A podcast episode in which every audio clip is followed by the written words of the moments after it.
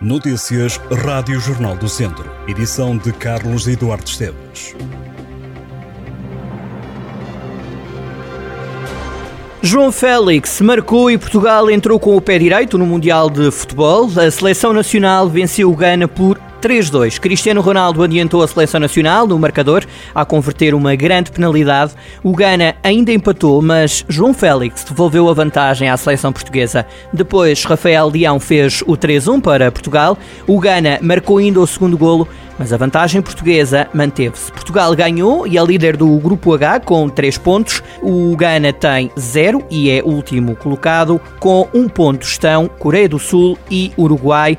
Os uruguaios são o próximo adversário da seleção portuguesa, jogo agendado para a próxima segunda-feira, às 7 da tarde.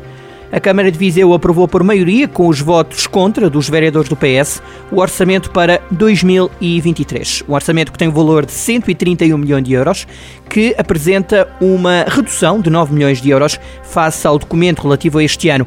O orçamento do município para 2023 apresenta um montante de 108 milhões, os restantes 23 milhões dizem respeito ao SEMAS Águas de Viseu.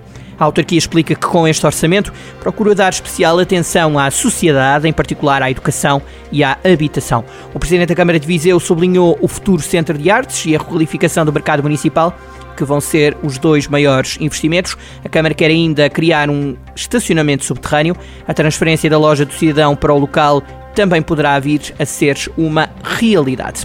O documento foi aprovado por maioria, com cinco votos a favor dos eleitos pelo PSD. Já os vereadores do PS votaram contra. A socialista Marta Rodrigues refere que este é um orçamento sem rasgo de visão estratégica. A vereadora socialista diz que o documento não apresenta grande folga para incertezas e imponderáveis. Está preocupado o Conselho Municipal de Educação de Viseu com a falta de professores do ensino especial no Conselho.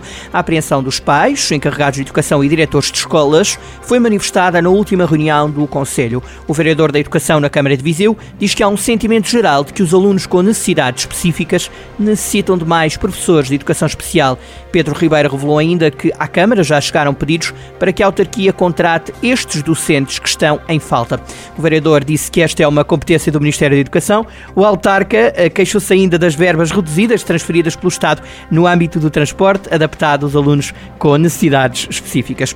A cooperativa Capuchinhas da aldeia de Campo Bem Feito em Castro Daire receberam recentemente o Grande Prémio Carreira do Prémio Nacional de Artesanato 2021 numa cerimónia que teve lugar em Lisboa. A cooperativa foi criada nos anos 80 e é hoje composta por quatro mulheres na zona da Serra do Monte Muro. As Capuchinhas produzem vestuário em burel, linho de lã e também tecidos em tiares manuais, usando métodos tradicionais misturados com design contemporâneo. O Prémio Nacional de Artesanato, que integra seis categorias, quer promover a produção artesanal, valorizando competências técnicas e profissionais e a capacidade estética dos artesãos. Tem também como objetivo incentivar a investigação e distinguir atividades relevantes na promoção e divulgação do artesanato.